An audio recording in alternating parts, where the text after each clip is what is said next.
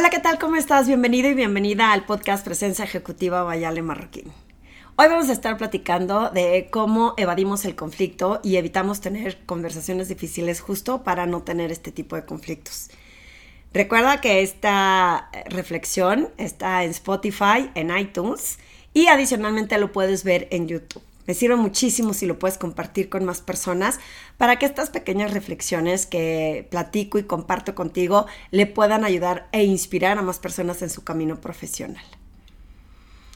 Y bueno, eh, hoy quiero hablar de este tema de cómo evadimos el conflicto, porque platicando con mi mamá el fin de semana, sacamos a conversación que cómo a ella no le gustaba tener conflicto y evadía la posibilidad de enfrentarse hacia un conflicto. Esto quiere decir que luego evitamos tener conversaciones difíciles porque quizá estamos esperando que vaya a haber un conflicto derivado de esta.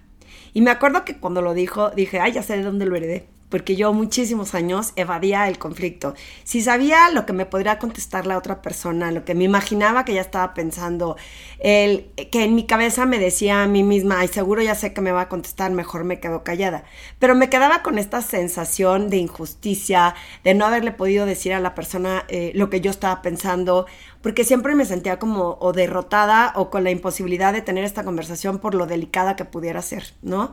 Recuerdo que cuando me fui a Londres al programa de liderazgo, nos encargaron de tarea antes de llegar para poder certificarnos de tarea leer el libro de Difficult Conversations, que te lo voy a recomendar porque es sumamente valioso. Yo ya tenía ese libro y no me acuerdo si no lo había leído o qué pasó, pero bueno, el caso es que ya lo tenía en forma digital y me dediqué a leerlo y a entender mucho mejor el concepto o la herramienta de cómo enfrentar conversaciones difíciles. Lo que el libro te dice es que primero tienes que analizar realmente lo que tú estás pensando y sintiendo, que te hubiera gustado decirle o te gustaría decirle a otra persona. Y en segundo lugar, tratar de verlo desde la perspectiva del otro, para ver la otra persona cómo estaría pensando en esta situación. En ocasiones te vas a dar cuenta que quizá eh, no tienes toda la información o que estás imaginando o magnificando una situación y que no sea necesario tener esta conversación. Sin embargo, cuando dices que está en, juego, contra qué está atentando, contra mi integridad, contra quién yo soy, contra eh, lo que yo puedo hacer, entonces que tengas suficientes eh, herramientas o visión y percepción o visión de lo que realmente está pasando en los dos lados para que puedas tener una conversación asertiva y un diálogo que no necesariamente pueda llevarte a un conflicto. Eh, hay muchísimas formas, que eso en las sesiones individuales que les doy con mis clientes, les explico la herramienta de SBI, que es Situation Behavior Impact, y cómo podemos tener una mejor comunicación y un mejor diálogo evitando hacer etiquetas y juicios. Y esto tiene mucho que ver en las conversaciones difíciles porque cuando atacamos a la otra persona, cuando la etiquetamos, cuando asumimos lo que la otra persona está pensando y cuando realmente no tenemos todos los hechos y los eh, datos reales de lo que realmente es, sino que nos estamos imaginando cosas o negativas o historias o como digo, como digo yo, telenovelas y dramas, la realidad es que cuando hacemos esto es, es muy probable que la conversación no llegue a un buen término.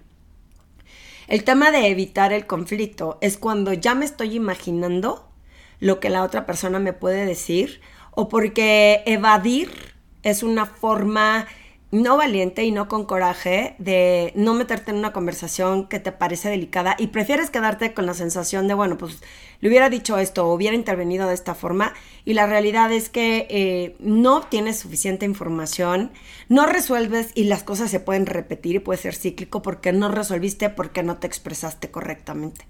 Entonces, evadir el conflicto no necesariamente es decir, voy a hacer que las cosas funcionen porque puede seguir existiendo el problema ya que no lo comunicamos correctamente. Entonces, eh, recapitulando un poco, para poder enfrentar una conversación difícil y no necesariamente tener un conflicto, que es en donde peligra la situación, es primero ver cuál es la realidad, qué es lo que yo percibo de esta situación, qué está en juego que atente contra mí y contra la otra persona porque también es importante ver cómo le puede impactar a la otra persona tener esta conversación.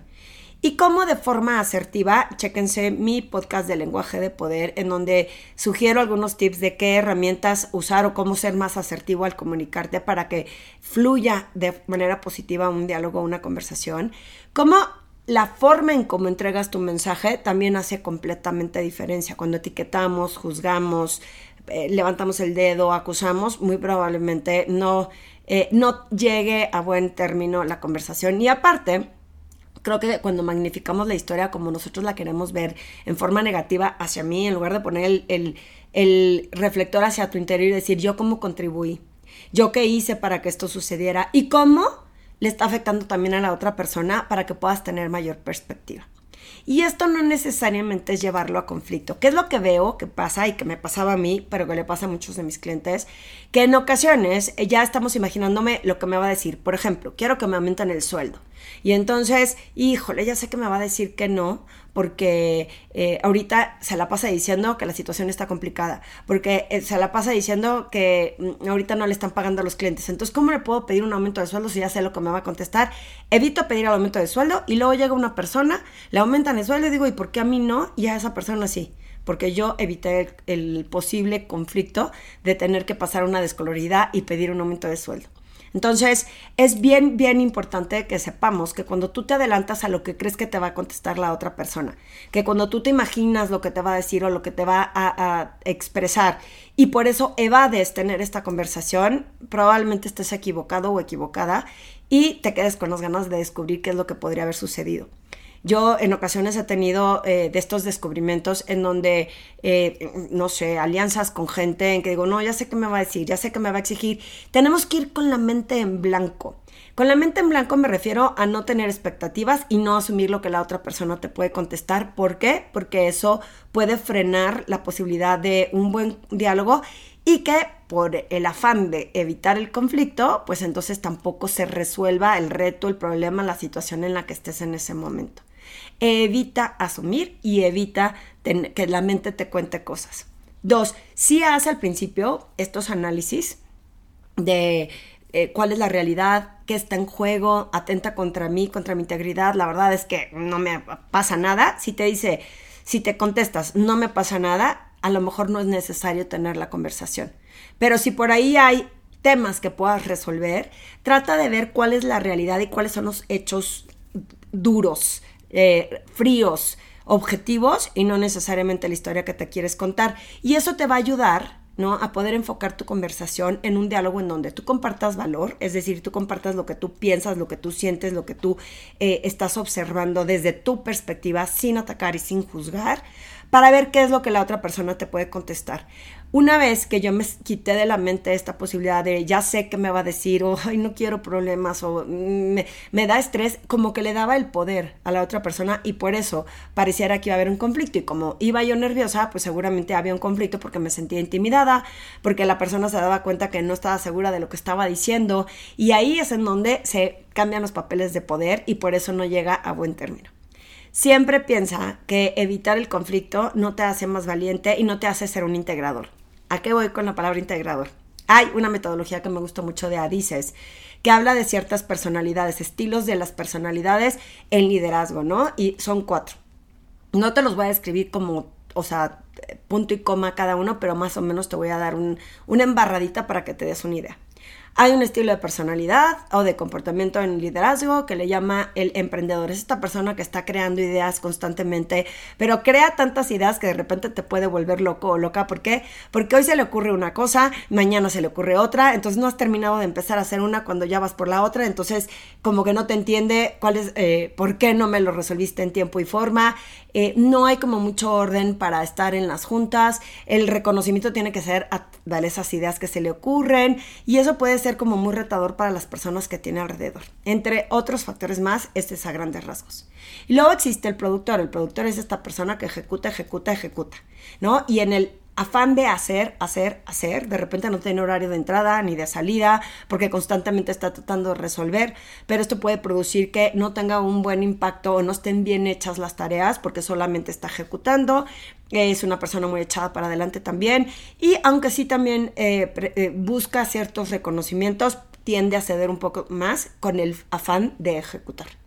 Luego viene el perfil del administrador. El administrador es este que tiene un horario fijo de 9 a 6. Todo es por la regla, la política, el orden. Se vuelven un poco inflexibles por esto del orden y de la política, pero no quiere decir que con datos no lo puedas convencer de que cambien de opinión. Lo que pasa con el administrador es que en ocasiones para tomar decisiones puede tomar demasiado tiempo porque tiene que estar basado tanto en los hechos que tarde mucho en comprobarlos y que cuando ya te da una respuesta es demasiado tarde.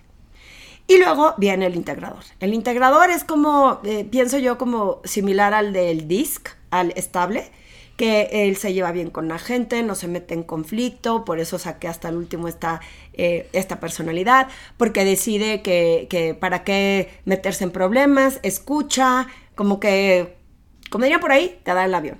Suele ser una personalidad que ayuda mucho cuando hay discusiones entre los otros perfiles para que se pueda llegar a una parte más eh, eh, neutral o que se pueda eh, una cierta ecuanimidad a la hora de que se estén tomando decisiones. De hecho, la metodología es más robusta, no quiero que se ofenda el señor Adices, el doctor Adices, porque le estoy explicando muy rápidamente, sugiero que lean los libros de él.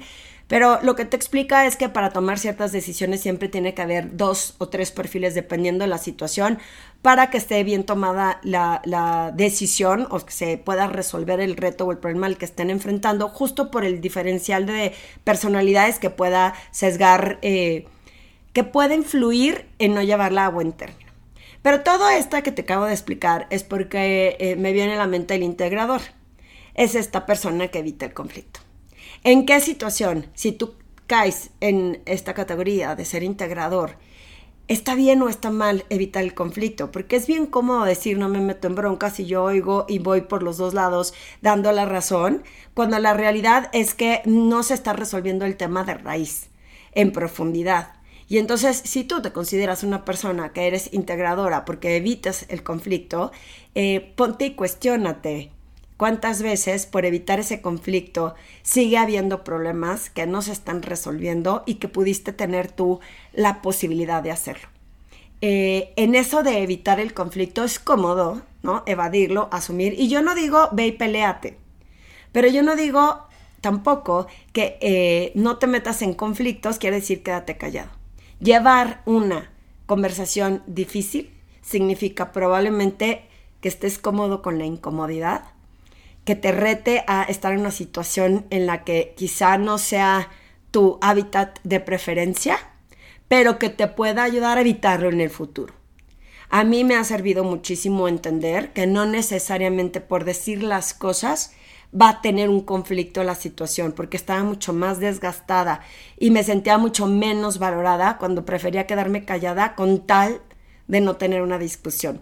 Y es esta eh, situación en la que no quieres pleito, en la que te cansa el pleito, pero siempre pon atención en ser asertivo, en utilizar palabras positivas y el poder entender el punto de vista de la otra persona para que no estés sesgado nada más en lo que tú sientes o en lo que tú piensas, pero que evitar el conflicto y no tener estas conversaciones difíciles debilita muchísimo tu liderazgo y dejas de descubrir eh, formas innovadoras de resolver cualquier situación.